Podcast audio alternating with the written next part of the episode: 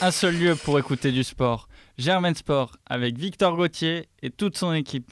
Chère auditrice, chers auditeurs, c'est toujours un plaisir d'enregistrer pour vous cette émission.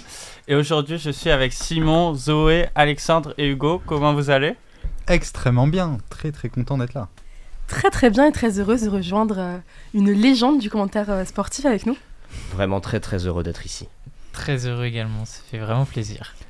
Et euh, pour savoir si vous êtes un grand champion, vous êtes forcément passé à son micro, que ce soit à la piscine, sur les stades d'athlétisme, les patinoires ou autour des cours de Roland Garros. C'est une icône du paysage médiatique français, mais aussi diplômé de Sciences Po Paris. Germain Sport a donc aujourd'hui l'immense honneur de recevoir le journaliste sportif sur France TV, Nelson Montfort. Bonjour. Bonjour Victor, bonjour à vous tous. Euh, Simon, Zoé, euh, les deux autres prénoms c'est Hugo. Hugo et, Alexandre. et Alexandre. Bonjour à vous tous, très heureux d'être ici Merci et de revenir beaucoup. et de revenir effectivement sur les traces de mes, de mes premières amours. Merci beaucoup, c'est vraiment un privilège en tout cas de vous avoir. On commence tout de suite, un jingle. Germain Sport se pose, mais le son moins fort, ça vient d'où? Ah, alors ça, je vois que vous êtes bien informé. C'est un, c'est un, surnom qui m'a été attribué une fois pour toutes par Philippe Candeloro, que vous connaissez. Euh, alors moi, j'ai toujours pas réussi à lui, à lui trouver un surnom. Ça fait plusieurs années que je cherche, si vous pouvez peut-être m'aider d'ailleurs.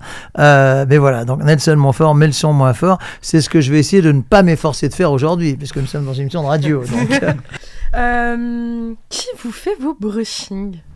Moi-même, ça se voit d'ailleurs, hein, je pense.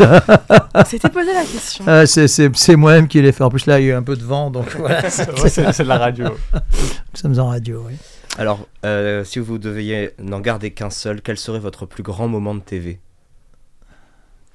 Ah, ça, c'est c'est difficile de répondre à, ce- à cette question. Disons que, bon, j'ai j'ai eu la chance, comme vous le savez probablement, de- de- d'accompagner des immenses champions, que ce soit en athlétisme, en, en patinage, enfin neige et glace, on va dire, en tennis, bien sûr. Je, dirais que ce- ce- celui qui m'a le plus touché, à la fois par son attitude, par sa modestie, et puis surtout par son palmarès extraordinaire, toujours en cours, c'est sans doute le tennisman Rafael Nadal, que j'ai eu la chance vraiment d'accompagner, non seulement sur le cours, mais également, enfin, je vais pas dire dans la vie, mais un petit peu malgré tout, euh, en, animant ces soirées caritatives, en étant un- proche de, de ce qu'on appelle le clan Nadal, parce qu'ils sont très clans là-bas, en plus, justement. Donc euh, voilà, je dirais, enfin, il y, en a- il y en a beaucoup d'autres, mais s'il fallait en choisir un, ce, ce serait lui. Est-ce que vous diriez que c'est le- l'athlète le plus sympa que vous ayez rencontré ou il y en a un autre euh, Euh, par eu égard à son palmarès gigantesque, je pense que c'est le plus humble et le plus sympa. Oui, je, je- et au fond, je, je me suis souvent posé cette question. Au fond, à la fin, qu'est-ce qui reste? Ben, C'est ça ce qui reste. Et, bon, le palmarès évidemment, mais au-delà du palmarès, ce qui reste sont les qualités humaines. Et, et Rafa en est, en est l'incarnation. Alors, il y a quand même d'autres euh, sportifs. Je, je cherche notamment du côté des sportifs français qui vous seront peut-être un peu plus, euh, un peu plus proches. Par exemple, Richard Gasquet, le, le Mhm. tennisman que vous connaissez, est également quelqu'un euh, qui, qui d'ailleurs a, a suivi des. Oui, je suis content de parler de lui parce qu'il a suivi des cours euh, à Sciences Po par correspondance, Richard. Donc voilà. je- je- mais bon, je, je- je- je- Hélas, j'a- j'aurais préféré accompagner davantage Richard dans les phases finales de Roland Garros. La terre battue, on a décidé autrement. voilà. Euh, vous avez rythmé l'actualité sportive de ces 30 dernières années, mais il y a bien eu un début. Comment vous est venue cette envie du journaliste sportif? Je dirais du, journalisme pour commencer, la, communication, la, passion des rencontres. Euh, ça aurait pu être sans doute autre chose, ça aurait pu être la politique étrangère, ça aurait pu être l'économie, ça aurait peut-être même pu être la politique intérieure, quand, quand là je pense que j'aurais eu davantage de mal. Euh, je, dirais que voilà, c'est venu par, euh, par, par le goût de rencontrer les autres. Et puis peut-être euh, par le goût de la vie en plein air. Disons que bon, le, le sport c'est avant tout, enfin c'est pas seulement, c'est avant tout la vie en plein air. Mais je dirais que c'est la, c'est la passion des rencontres. Et justement, euh, votre carrière de journaliste, elle, a aussi, elle est aussi passée par Sciences Po. Vous avez euh, rejoint Sciences Po après avoir fait une licence de droit, Exact. mais vous n'êtes pas spécialisé directement dans le journalisme. Euh, préférant faire un stage dans la finance à San Francisco, d'où euh, vous l'évoquiez l'économie. Malgré tout, est-ce que vous gardez un souvenir de notre école qui euh, vous a véritablement aidé dans votre parcours de journaliste? Bah, je pense que le premier souvenir, c'est ce- celui d'avoir rencontré celle qui allait devenir ma femme. Il est évident que c'est un souvenir pour la, pour la, pour la vie. euh, euh, oui, je, ne garde que des bons souvenirs de, Sciences Po. C'est d'ailleurs la raison pour laquelle, bon, Sciences Po qui a été victime de, enfin, c'est pas vous que j'ai besoin de l'apprendre, de différentes attaques dans la presse, etc. Tout ça m'a beaucoup heurté parce que moi, je, pense vraiment que c'est une école pour la vie. En tout cas, moi, de toutes les formations que eu la gentillesse de rappeler ma maîtrise en droit, enfin, il est évident que de toutes les formations que j'ai pu faire, celle dont je suis le plus fier, c'est celle-ci. Et d'ailleurs, c'est la raison pour laquelle je réponds toujours très favorablement, bah, que ce soit à vous, que ce soit à toute forme de manifestation d'anciens élèves, de salons d'écrivains, etc. Donc voilà, je suis euh, très fier de faire partie de cette grande famille. Alors nous, euh, nous tous, on est voilà, génération 99, 2002, 2003. Donc on vous a surtout connu avec toutes vos interviews Dimanche Champion, comme vous l'avez rappelé. Euh, donc on a un peu cette image de vous, là, de quelqu'un vraiment omnisport, qui connaît vraiment, qui a une large connaissance sur tous les sports, euh, notamment par exemple l'athlétisme. Euh, sauf que vous avez commencé votre carrière de journaliste, notamment avec le golf, si je me, si je me trompe pas. Avec ensuite, après, vous avez fait patinage artistique.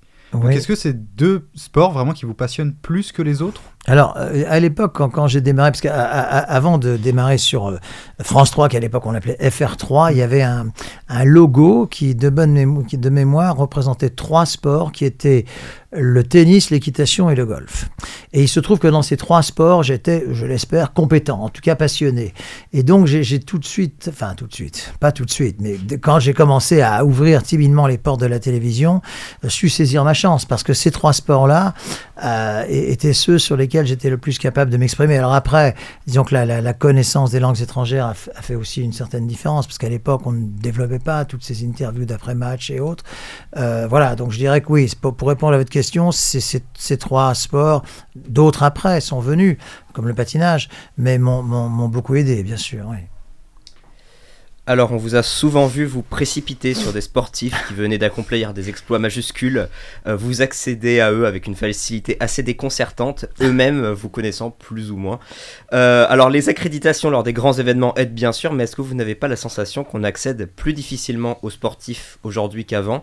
Et plus largement, après 40 ans de journalisme, quelles évolutions observez-vous dans votre métier entre le moment où vous avez débuté votre carrière et aujourd'hui? Alors la, la, réponse est dans la question, c'est une excellente question d'ailleurs, mais la réponse est dans la question.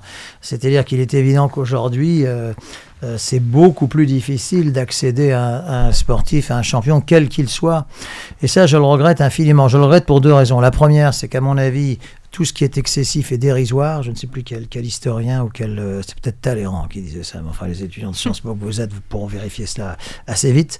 Euh, et donc, aujourd'hui, je, trouve. Autant, autant je comprends qu'il qu'il faille y avoir des mesures de sécurité, ça je comprends très bien. Mais là, c'est beaucoup trop c'est beaucoup trop. Je prends un exemple, mettons le tournoi de tennis de Roland Garros auquel on faisait allusion à l'instant même.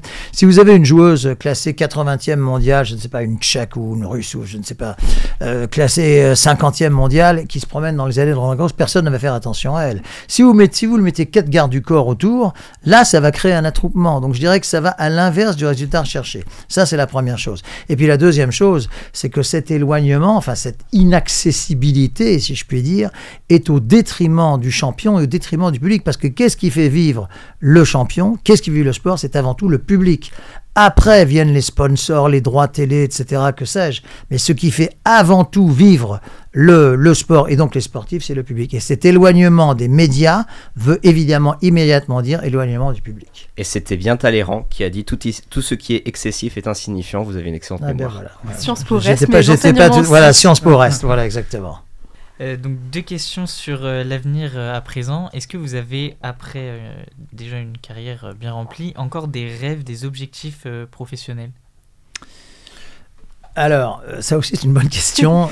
effectivement, je, bon, je, pense que dans, mon métier, si, vous me faites la, métier de me recevoir aujourd'hui, c'est parce que vous considérez que j'ai un, un, assez, un assez joli bout de chemin.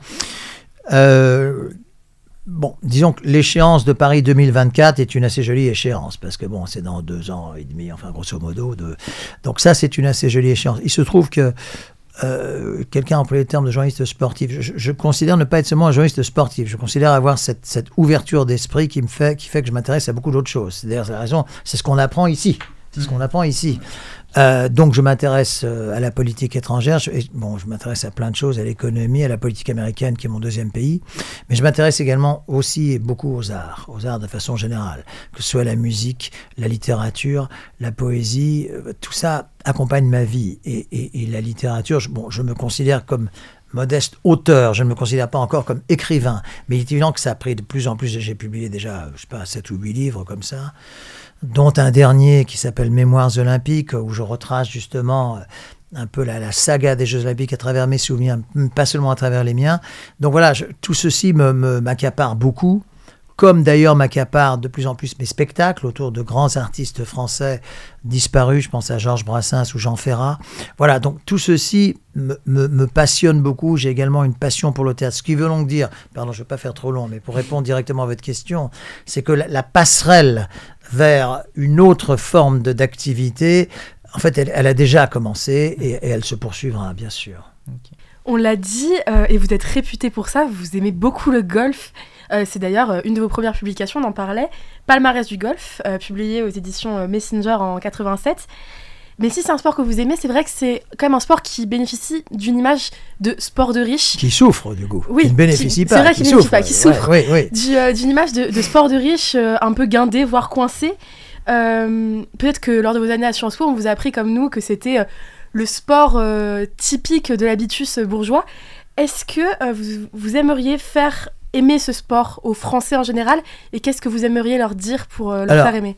Alors, je, je, vais vous dire, je, je ne cesse d'essayer de, de, de, de, faire cela. Encore hier soir, nous avons une émission qui s'appelle Tout le sport sur France 3, je ne sais pas si vous la connaissez. Oui. Je, je, développais un sujet sur le Masters de golf, qui est oui. le tournoi le plus important, voilà, qui s'est terminé avant-hier soir, donc en, en, au, sud, au sud des États-Unis. À chaque fois que je peux parler de golf, euh, comme un vrai sport et non pas, parce que vous avez raison, je, je, je cède les, les, stéréotypes et les clichés dont souffre ce sport. Mais à chaque fois que je peux en parler de manière, bah justement, de manière ouverte à tous, ça c'est une émission qui s'adresse, on va dire, au grand public, je, je suis là pour le faire. Et d'ailleurs, je, pense pouvoir, sans, sans avoir jamais été, euh, comment, euh, euh, considéré comme tel, j'en sais rien, mais être, être, je pense, un assez joli ambassadeur de ce sport en France, parce qu'au fond, les joueurs français ne sont pas très connus du grand public.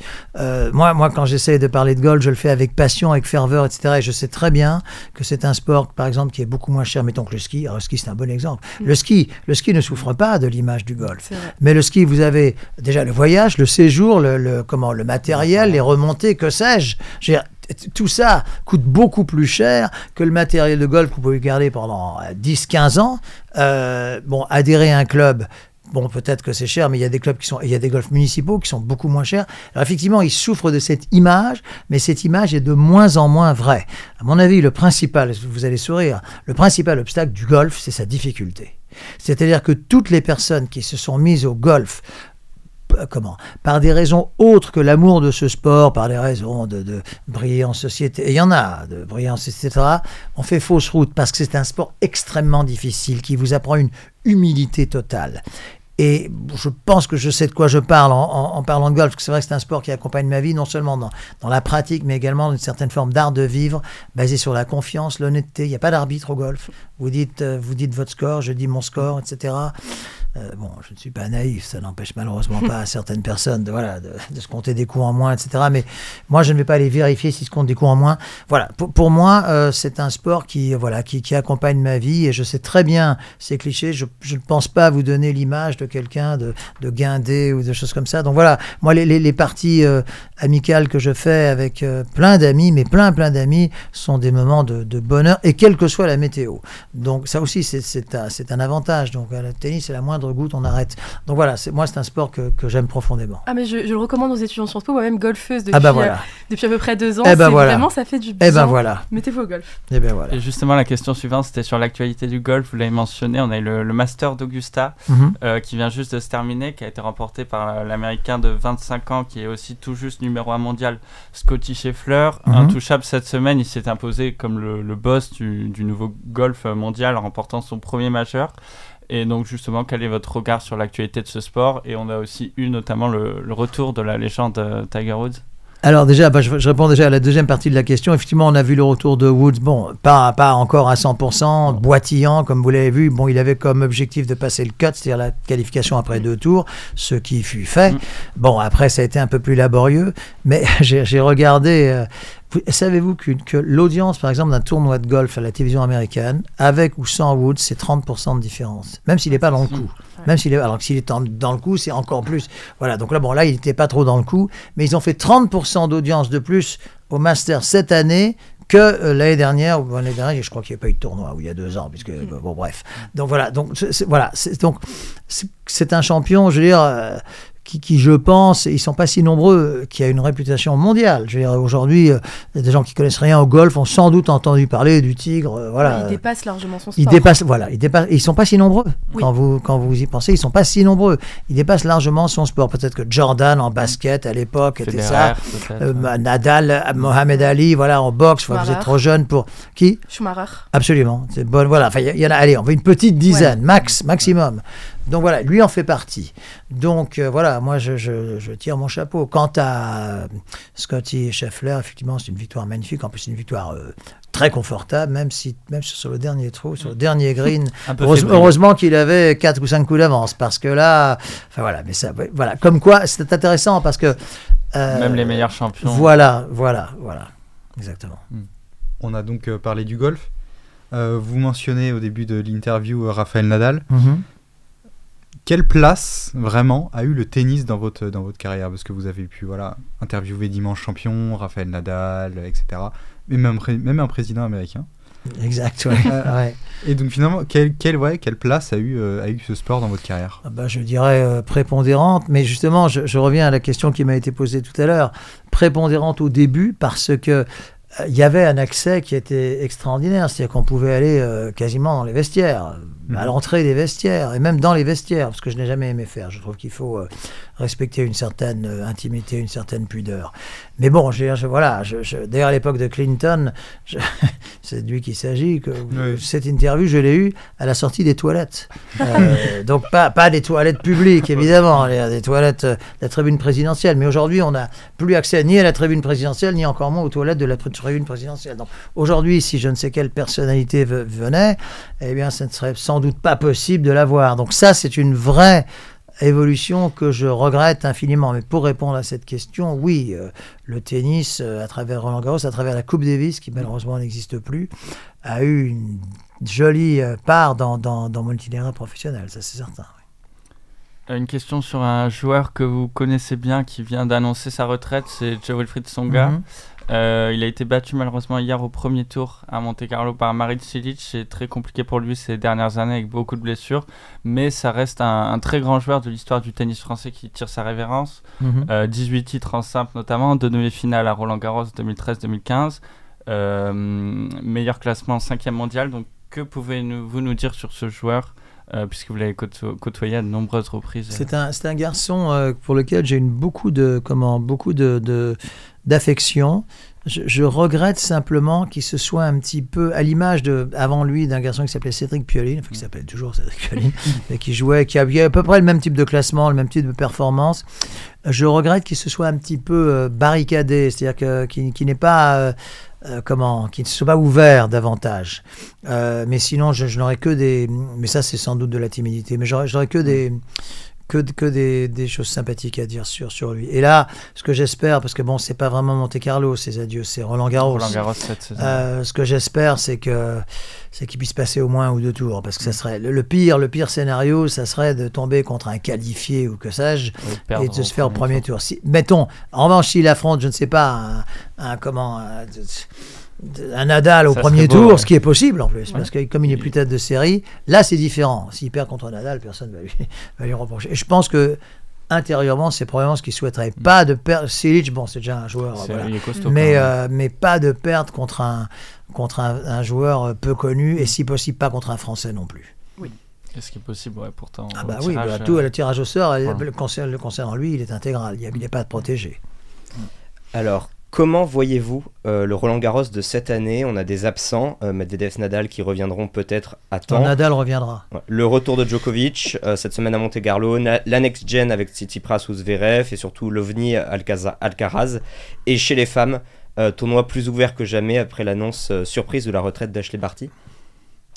Bah écoutez, dans tous les noms que vous avez cités, je pense se trouve le, le vainqueur. Euh, alors je ne vais pas vous dire, je pense que j'ouvre une petite parenthèse, si vous me permettez, sur, sur Medvedev, russe. Mm. Et c'est là, là qu'est la parenthèse. Euh, J'étais récemment, nous étions récemment au championnat du monde de patinage artistique à Montpellier, il y a 15 jours, au match revanche des JO. Bon, au JO à Pékin, à, oui, à Pékin, c'est Tokyo et Pékin. À Pékin, il faut savoir que 8 médailles sur 12, 8 médailles sur 12 ont été remportées par les patineurs russes. Bon. On interdit aux patineurs russes de. Bon, ce que je peux comprendre, même si je trouve que ça ne sert à rien et que ça ne résoudra en rien la guerre en Ukraine de faire payer des gens qui n'y sont pour rien, mais enfin, je le comprends. Acceptons-le. Là où je ne comprends plus, c'est qu'on on interdise à tous les patineurs russes, à tous les artistes, à tous les chanteurs, à tous les musiciens, à, tout ce qui fait le cœur de la c'est-à-dire les arts et le sport, et que Medvedev, numéro 2 mondial, ex-numéro 1, lui, puisse continuer à jouer euh, sur tous les circuits du monde. Là, il y a une forme d'incohérence. Et pour vous dire la vérité, je pense que la blessure dont il souffre est diplomatique. J'en suis même quasiment persuadé. Parce que bon, ce que je, ce que je dis, tout le monde le pense. Et, et- Bah après, c'est le problème, c'est que les, les fédérations entre elles ne se concertent pas forcément pour prendre la même décision. Après, je sais pas ouais, si Roublev continue à jouer, lui. euh, bah, je ne sais pas, je crois qu'il continue à jouer. Je crois que Medvedev, ils avaient annoncé une opération ou deux, Oui. peut-être après. Enfin, moi, je veux dire, euh, oui, mais enfin, bon, Mm. j'ai- rien contre Roublev, mais c'est pas, c'est pas Medvedev, n'est-ce pas? Donc voilà, donc euh, Medvedev, c'est vraiment l'un des porte-paroles du sport russe, d'un d'un des porte-étendards du sport russe, et c'est ça ce qui me gêne. Donc, euh, ben, alors, par contre, pour répondre à votre question, moi, je pense que Nadal va, s'il est au sommet de ses moyens, sinon, sinon il ne s'inscrira pas dans le tournoi. Je pense qu'il sera rétabli. Là, apparemment, ça, ça se passe beaucoup mieux. Euh, je pense qu'il est encore capable de gagner ce tournoi et je pense en plus de le gagner assez confortablement. Je pense que le, le- sa victoire à l'Open d'Australie, qui dépasse l'imagination, ce match-là était vraiment Un Incroyable. scénario Ouais, incroyable. ouais. je pense lui, lui a reboosté. euh. Et puis bon, malgré tout, même s'il ne le dit pas, euh, ce record de tournoi du Grand Chelem qu'il détient donc Mm. désormais, euh, je pense qu'il qu'il va pas s'arrêter là, et que bah, si on si on juge par ses statistiques, moi j'aime pas trop dire le, le meilleur joueur de tous les temps parce que bon, on peut pas comparer vraiment avec le je sais pas des Edberg, des Sampras, etc. Mais enfin bon, si si euh, puisqu'apparemment mes confrères sont très obsédés par ça, aujourd'hui statistiquement Rafa est devenu le meilleur joueur de l'histoire. Donc voilà, je, je- mais encore une fois, ce que je disais, c'est que euh, ce sont ses qualités humaines qui, qui pour Mm. moi en font le, le- ce qu'il est aujourd'hui. Euh, je me permets une petite parenthèse sur euh, le patinage russe euh, donc on a brièvement évoqué. Euh, quelque chose dont on a beaucoup parlé nous, entre nous à, à German Sport, c'est euh, la question des patineuses russes, notamment des très jeunes patineuses russes euh, au JO de Pékin. Donc pour rappeler euh, des questions de dopage, euh, des, euh, des chutes euh, pour euh, la, la patineuse dont j'ai mangé le nom, Valieva. Valieva, Valieva. Camila, Euh, Camila Valieva. voilà, et moi c'est vrai que, enfin, d'un point de vue très personnel, je suis assez inquiète sur euh, la gestion euh, de ces sportifs qui sont très jeunes et qu'on pousse au bout de leurs limites. Est-ce que c'est euh, c'est quelque chose dans, dans le patinage russe qui euh, pose question véritablement dans le sport ou est-ce que c'est simplement des discussions à côté qui n'auront pas d'impact? Non, je- là, vous, je crois que vous mettez le doigt sur, sur quelque chose de, de très inquiétant. D'ailleurs, c'est- curieux, c'est davantage vrai chez les filles que chez les garçons. Oui. Le- le- Il y, a, il y a donc un camp d'entraînement qui est à Saint-Pétersbourg, qui est, dis- qui est dirigé par une certaine Éthérie, euh, avec un nom, euh, consonance géorgienne, Tikouradze, un nom, un nom un petit peu compliqué. C'est cette jeune femme blonde frisée comme Oui. ça que vous voyez en, bo- en bord de piste où euh, je n'hésite pas à dire que ces élèves sont considérés un peu comme des comment euh, que- comme comme des on, on les jette et on les reprend. En plus, plus exactement on les jette et on les reprend pas. Euh, là je suis extrêmement extrêmement préoccupé de ça. Je trouve que on les prend beaucoup trop jeunes. Aujourd'hui à 10 12 ans à 10 12 ans ces patineuses qui ne sont pas encore formées qui ne sont pas encore je veux dire, font, font des difficultés égales à des garçons de 10 ans de plus qu'elles et à 14 ans, elles sont souvent jetées dans la rivière. Donc ça, c'est quelque chose qui me, qui me, qui me heurte profondément, profondément. euh, je je sais pas si ça répond à votre question. Quant à, quant à cette histoire de Kamila Valieva, bah, je pense qu'il s'est simplement passé qu'elle n'a pas pu supporter cette pression. Ah. On lui sort un compte. Comment? Bien sûr, elle Oui, est elle, très a- très elle- jeune. elle a 15 ans. Dire, Ouais. À 15 ans, on peut me dire tout ce qu'on veut, mais dire, c'est pas elle qui a décidé de prendre tel ou Non, tel produit. On lui a dit de. On lui sort un contrôle antidopage un mois et demi après, juste avant le programme libre des JO. Moi, je pense que ça sent une forme de machination, tout ça, et j'ai trouvé toute cette histoire désolante. Et d'ailleurs, ce qui m'a encore moins plu, enfin, comme, comme vous le savez, les Jeux de Pékin étaient à huis clos, donc les seuls spectateurs, c'était les, soit un peu les coachs, l'entourage, et puis les, médias. délégations, ouais. Et les, ouais, les délégations et puis les médias. Eh bien, le jour, où- donc le jour entre le programme court et le programme libre, donc euh, l'histoire sort. euh, comment Il y, avait peut-être dix fois plus de journalistes. Pour moi, ce sont des, des requins, ces gens-là. Je veux dire, pas des gens qui suivent le patinage de façon régulière. C'est, et, et- donc, ils voulaient simplement qu'il- quoi, filmer la détresse de cette jeune fille. Je trouve ça affreux. Tout dans cette histoire me, me, me, me déplaît, pour ne pas dire me révolte. Et juste avant d'enchaîner, on parlait de Roland Garros sur le tableau féminin. Du coup, vous en pensez quoi? On sait que chaque année c'est très ouvert. Alors, le problème du tennis féminin, j'ai l'impression que je m'adresse à des spécialistes, c'est que si vous demandez au grand public aujourd'hui de vous citer la numéro 1 ou 2 mondiale du tennis Ouais. féminin, personne ne va pouvoir vous répondre. Personne, et même moi. Et c'est le Donc, problème de beaucoup de sports féminins aussi. Euh, ça. euh, oui, mais surtout du tennis. Après, on avait eu longtemps Serena Williams. Oui, ou mais alors, ben justement, Serena Williams, qui n'a pas encore complètement annoncé sa, sa retraite, est aujourd'hui encore la joueuse de loin la plus connue. C'est-à-dire qu'elle est, elle est plus connue, elle, que, que l'ensemble, et à peut-être un degré moins de sa sœur, que l'ensemble du peloton. Je pense d'ailleurs que c'est une des raisons pour lesquelles elle continue. Elle a établi un palmarès comme la plus grande joueuse de, de, de- de l'histoire. Je veux dire, elle, elle, elle, elle a 40, 40 ans, ou 40, je ne sais plus exactement. Elle n'est pas obligée de continuer. Elle est richissime, elle est milliardaire, etc. Si elle continue, c'est pour le, c'est pas pour elle, c'est pour le bien-être du tennis féminin. Parce que les autres joueuses sont totalement inconnues. Et totalement. surtout que si en plus elle est vraiment aussi connue, c'est pas seulement parce qu'elle a été très longtemps numéro une, c'est parce que aussi elle, elle était extrêmement médiatisée. Absolument. Bien plus que aujourd'hui elle est la première mondiale. Enfin voilà. Bah, qui est la première mondiale aujourd'hui au tennis vous Eh ben, l'avez dit, je pourrais pas vous le dire. Ouais, Alors Inga Swiatek, Pologne, qui avait déjà gagné Roland Garros il y a, il y a deux ans, je pense. Bon. Je pense que la seule qui a maintenant une certaine notoriété, ce serait Naomi Osaka. Peut-être. Ouais, mais pour d'autres raisons. Pour, ouais. Elle a été je aussi suis un numéro peu, 1 euh, mondial. Mais ouais, mais je que- suis un peu, euh, je suis un peu gêné par par cette per- par la personnalité. Si voulez, je suis un petit peu gêné par une euh, une personne qui qui, qui qui pleure et vient se plaindre alors que c'est la, alors que c'est la sportive la mieux payée au monde. Ça va. C'est ce genre d'état d'âme me, me- ne me plaise pas beaucoup. Voilà.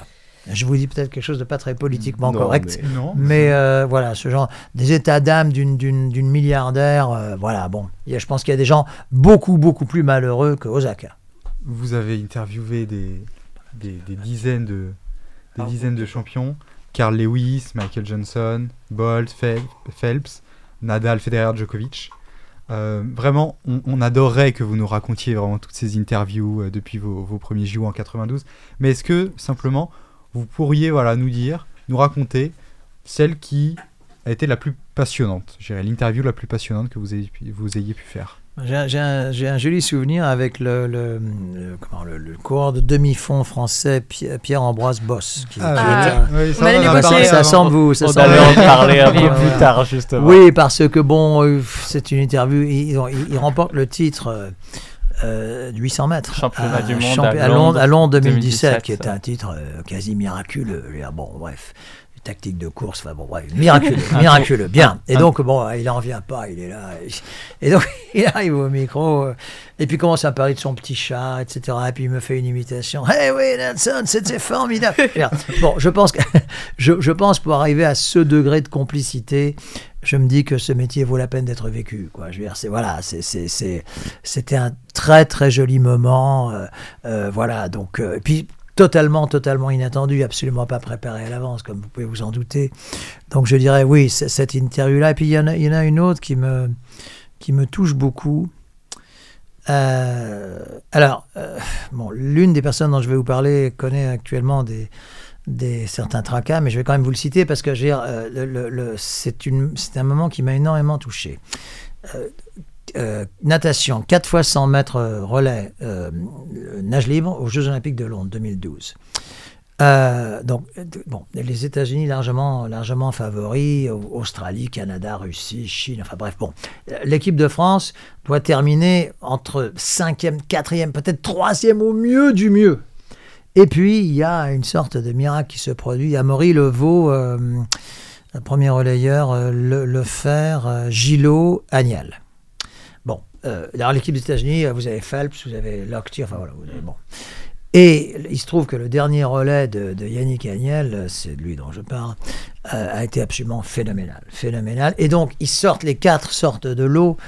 Et à ce moment-là, bon, je, je crois, je crois avoir rarement vu quatre jeunes gens aussi heureux, qu'on a vraiment envie de partager ce bonheur. Et Yannick me dit, hors antenne, j'étais content qu'il me le dise hors antenne, parce que sinon, encore, je vais me faire un. euh, tu, tu es comme notre cinquième relayeur. Bon, ça, c'est- oui, c'est très touchant. C'est très, très touchant. Et donc, euh, voilà, je, je- je- je garde un, un souvenir mémorable de. D'ailleurs, je, je garde un souvenir mémorable de ces Jeux Olympiques de Londres 2012 de façon générale, parce que la ferveur du public britannique est tout simplement extraordinaire. Extra, c'est pas la peine d'aller si loin pour voir, euh, ouais, c'est, à 300 km. Et euh, voilà, je garde un formidable souvenir de ces JO de Londres. On est, bah, du coup, on est, on est bien avancé déjà sur la question suivante parce que c'était une question un peu collective cette fois, de savoir euh, quelle était pour chacun euh, euh, votre interview préférée selon nous. Vous nous avez un peu donné votre point de vue sur les vôtres. Alors on a Alexandre du coup. Alors Ah, Alors pour moi, c'est Bolt à Rio 2016 où vous rattrapez Usain Bolt pour lui poser une question à savoir euh, ce- est-ce qu'il a un dernier mot pour la France et euh, oui, ah bah est-ce que vous- c'est pas un peu ça de journaliste sportif réussir à rattraper Usain Bolt? Vous avez bon- Oui, alors je, je- je l'ai- je rattrapé sur une très courte distance. parce que- vous Mais il pensez est très bien- fort sur une courte distance, vous Bolt, pensez bien que- aussi, euh. Oui, non, mais là, euh, pas, pas sur 100 mètres, sur, euh, sur 10 mètres peut-être. Mais euh, oui, vous avez bonne mémoire, Alex. Vous avez bonne mémoire. Oui, bah, disons que ça fait partie du. Ça fait partie. Moi, moi j'ai toujours considéré ce, métier comme euh, avant tout euh, transmettre une certaine joie de vivre. Je, pense, D'ailleurs, je pense, avec tout ce qu'on traverse actuellement, je pense que le sport à la télévision, c'est avant tout donner de la joie de vivre aux gens, que les gens soient heureux de suivre, etc. Donc moi, j'ai toujours, j'ai toujours, en tout cas, j'ai toujours considéré que c'était ça. Et donc avec Bolt, bah, je dirais que c'était assez facile parce que le- la personnalité est très attachante. Il venait souvent avec un casque et des reggae avec, euh, jamaïcains qui l'écoutaient. Puis là, How's my good friend from France? Ouais, ouais, mon, mon ami de France. Bon, voilà, tout ça est très sympa. Et, et voilà, donc je, je pouvais me permettre, et je crois qu'il est revenu d'ailleurs. Je crois qu'il est revenu. Hi, hello to France. Voilà. Tout ça, j'adore. Et je pense pouvoir dire que les téléspectateurs aiment bien aussi. Ah, oui, probablement. on adore, Oui. Bah sûr. voilà. Si vous voulez, tout ce qui, euh, comment, tout ce qui sort du, du comment, du, du, Du du cadre chemin, établi. voilà, exactement, je pense, est, est- est plaisant. Bah, moi, du coup, c'était celle de Pierre-Ambroise Boss en 2017. Bah ça, c'est l'exemple type. C'est vraiment quand on regarde ça devant la télé, Bah oui. euh, c'est l'exemple type. Bah, bien On sûr. rigole, on rigole. Et ça, Bah voilà. Surtout pour une fois, c'est un titre, un tour de magie, comme il a dit, un dernier tour. Ouais. C'est Il se, demandait, ce qui lui arrivait, quoi. Il, euh, Non mais c'est ça, on peut voir véritablement même la surprise sur son visage et Mm. l'émotion pure et c'est ça qu'on aime voir dans, dans, les dans les commentaires juste après l'exploit. C'est euh, le sportif qui vit l'émotion en même temps que le téléspectateur et a vraiment quelque chose, une connivence entre, entre tout le monde et je trouve ça très beau dans le sport. J'aime bien le terme de, de passeur d'émotions. Oui. Parce qu'au fond, c'est ça. ça. ça peut être des émotions euh, positives la plupart du temps, mais ça peut aussi être des, des émotions tristes. Ça peut aussi être. Parce que le sport, le sport c'est la vie.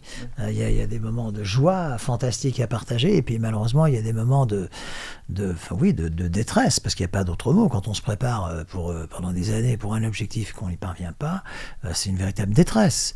Et donc voilà, être là pour consoler si possible avec les mots justes, parce qu'il n'y a rien de pire que, que ça tombe à plat. Euh, C'est facile de se réjouir de la victoire, tout le monde est capable Il de n'y a se qu'un seul réjouir. gagnant. Voilà, exactement. Exa- ex- C'est très juste ce que, ce que vous dites, Victor. Et en plus, euh, comment? Moi, moi je, je, je vais considérer qu'une médaille d'argent dans un championnat d'Europe ou dans un monde ou olympique, moi je vais trouver ça formidable, la médaille d'argent. Mais l'athlète peut-être va être extraordinairement déçu.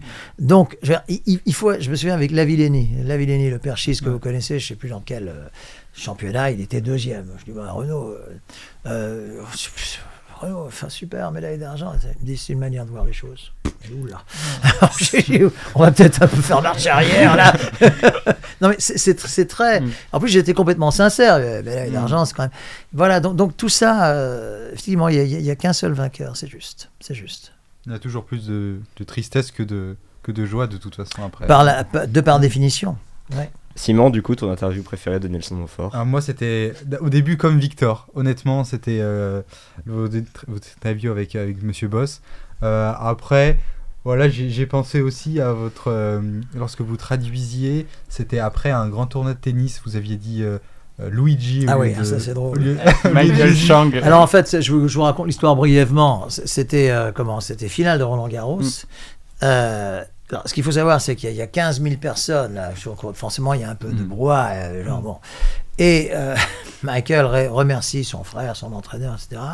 Et puis il remercie Lord Jesus. Lord Jesus. Lord Jesus. Seulement Lord Gigi, comme ça. Ouais. Euh, avec 15 000 personnes autour. En plus, parce que ce qui est un peu bête, c'est qu'à quart de finale, demi-finale, il me parlait à chaque fois de- du Seigneur. Donc.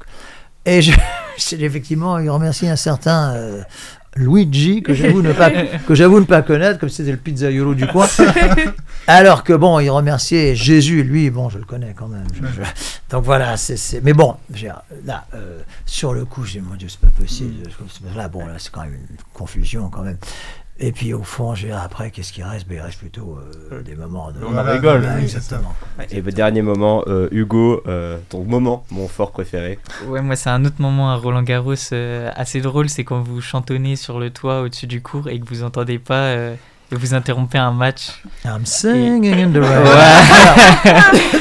Vous connaissez tous cette chanson. On une l'a regardé ensemble, ça nous a régalé cette vidéo. Parce qu'il pleuvotait effectivement un peu, euh, ce qui arrive souvent à Roland Garros. Souvent, le problème, ce que j'avais oublié, c'est que le tournoi était à huis clos. voilà.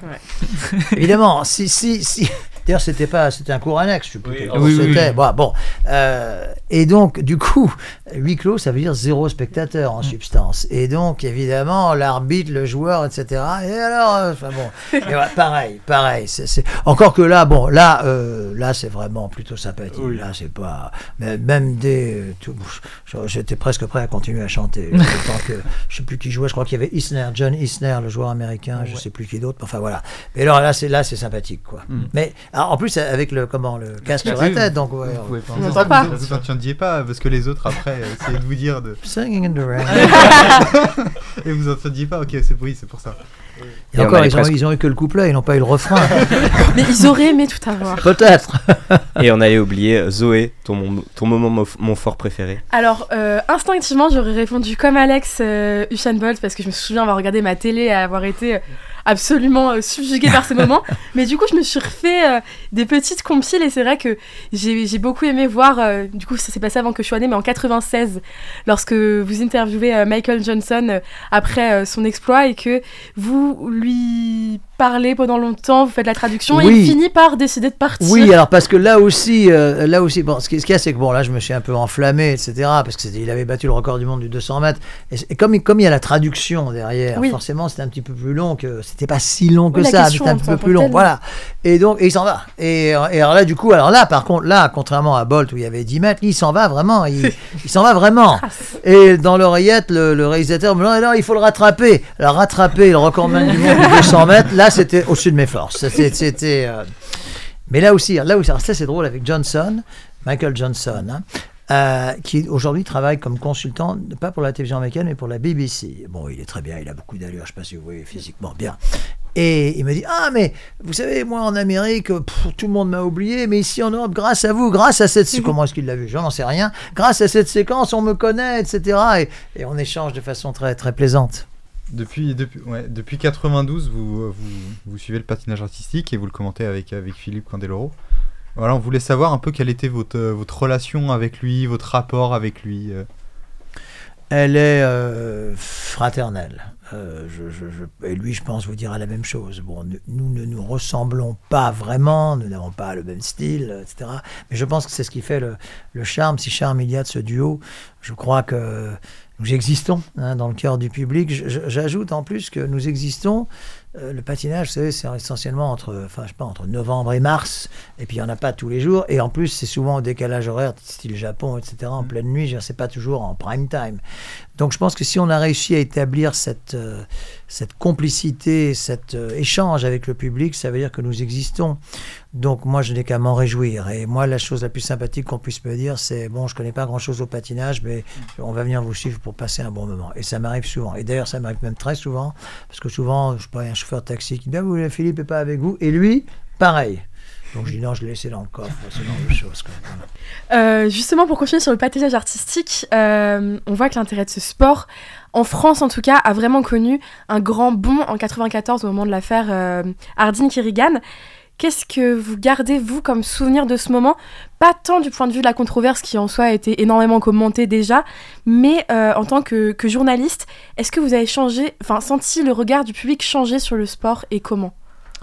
Bah, disons que si, le, vous avez tout à fait raison, le- le- comment le- l'extraordinaire impact qu'a eu cette affaire, c'est plutôt pour les mauvaises raisons. Euh, C'est un petit peu comme ce que je disais il y a quelques minutes sur le dopage euh, là euh, à Pékin. Ça a attiré une foule de journalistes et de, qui n'étaient pas du tout spécialistes de patinage, qui sont venus là pour, euh, pour, pour, enfin, je sais pas, pour, pour voir la détresse de l'une par rapport à l'autre, etc. Tout ça ne me, ne me plaît pas beaucoup. Mais au-delà de ça, je- enfin, comment dire?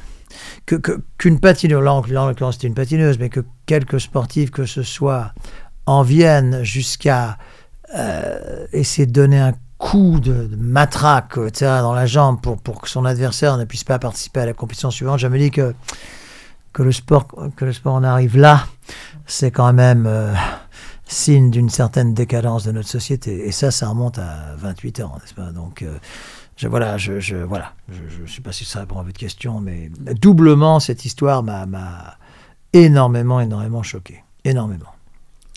Et donc, euh, pour finir, on aurait deux questions sur euh, les JO. Euh, une première, un peu de plus géopolitique du sport. On sait que les JO coûtent de plus en plus cher. On a de moins en moins de pays candidats pour les, les accueillir, notamment en hiver avec le réchauffement climatique. Que changer pour euh, que les Jeux puissent continuer à vivre? Eh ben, pour moi, c'est ex- c'est extrêmement simple. Je l'ai d'ailleurs écrit dans mon, dernier livre, Mémoires olympiques, où je me projette un petit peu sur la, sur la suite. C'est extrêmement simple. Que les Jeux olympiques d'été aient lieu systématiquement à Athènes, Grèce, où ils sont nés, et que les Jeux olympiques d'hiver aient lieu systématiquement à Chamonix, où ils sont également nés. Voilà, ça arrangerait plein de, ça arrangerait tout. Ça arrangerait tout. Euh, en plus, bon, je pense qu'il y a la- à la fois la tradition, le lieu de naissance, etc. Il y aurait plus tout- il y a de moins en moins de villes, de villes candidates. Ça veut dire quelque chose, ça. Donc voilà, je sais très bien que je prêche dans le désert, encore que, encore que, certaines tentes de bédouins commencent à s'installer dans ce désert. Mais à ce moment-là, Je- comment les financer Si c'est toujours le même pays qui doit euh, avoir cet effort-là? Bah, ce sera beaucoup plus facile à financer que si ça changeait à chaque fois. À partir du moment où vous avez les, comment, cette question. Les infrastructures. Bah, si vous avez les Ouais. infrastructures qui ne bougent plus, bah, c'est, c'est, finan- c'est déjà financé d'une certaine manière. Et d'ailleurs, Athènes est un bon exemple parce qu'Athènes, tout le monde pensait que ça s'écroulerait. Alors c'est vrai que l'économie grecque n'a, pas bénéficié euh, de ça, c'est 2004. sûr. Mais enfin, les installations, elles sont là, elles existent. Quant à Chamonix, euh, je veux dire, bon, les sports d'hiver, il y a tout. Il y a la patinoire, il y a le curling, il y a le ski, évidemment, il y a tout. Donc, il y a le, il bobsleigh. Donc, voilà, moi, ça, c'est mon idée, c'est ce que je préconise depuis longtemps. Et je constate que ce désert commence un petit peu à se peupler de, personnes qui ont l'air d'avoir la, la même opinion. Donc, euh, voilà. Et enfin, sur les JO 2024, comment les réussir au-delà de l'aspect sportif? Quel est votre plus grand espoir français pour ces Jeux? Et comment expliquer une sorte de différence entre les succès des sports collectifs en France et le moindre succès des sports individuels? Alors, je vais également vous faire une réponse qui n'est pas très politiquement correcte, mais, mais, mais c'est un fait. Combien de pays au monde pratiquent le handball? C'est moi qui vous pose la question. Surtout en Europe. Ouais. Une vingtaine. Sept, non, non, euh, beaucoup ouais. moins, beaucoup Ouais. moins. 6, 7 pays. Et, co- et combien de pays sont capables de remporter la compétition? 3 ou 4 Les pays scandinaves, euh, L'Allemagne. et nous. Voilà, bon. Donc, donc allez, on va dire, allez, en, Mm. en tirant vraiment à la ligne 10 pays. Mm. Combien de pays, donc sport collectif, combien de pays pratiquent l'athlétisme? 220. Alors à partir de là, si vous voulez, bon, moi on peut me dire qu'une médaille d'or vaut une médaille d'or jusqu'à un certain point.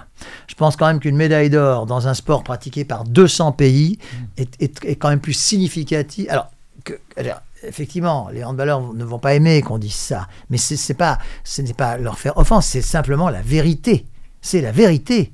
C'est c'est comme ça, c'est ainsi. Alors je mets à part évidemment l'extraordinaire médaille d'argent du basket, parce qu'alors là, c'est un, c'est un sport mondial. Et bien, pour moi, le- dans, dans ce dernier week-end de rêve à, à Tokyo, c'est la médaille d'argent du basket qui, pour moi, vaut le plus.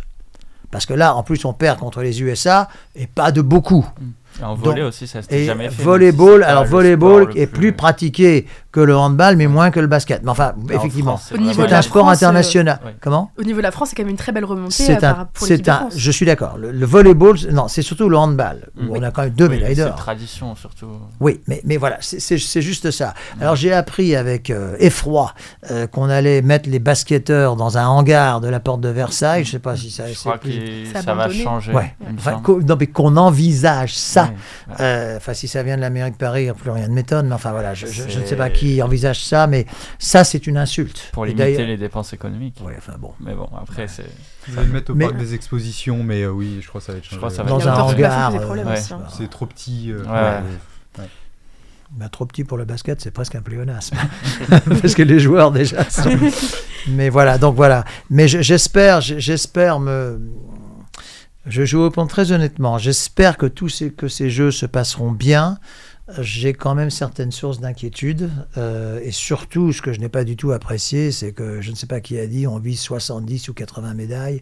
Ça, c'est ridicule de Oui. dire ça. Oui. C'est ridicule parce que déjà, c'est impossible en 3 ans, en 2 ans, le de, passer de 40 à 80. Et là, on était à 33. Et voilà, exactement, c'est impossible. Donc, euh, donc ça veut dire que si on n'a que 79 médailles, ça sera décevant. Je veux dire, il faut pas dire ce genre de choses.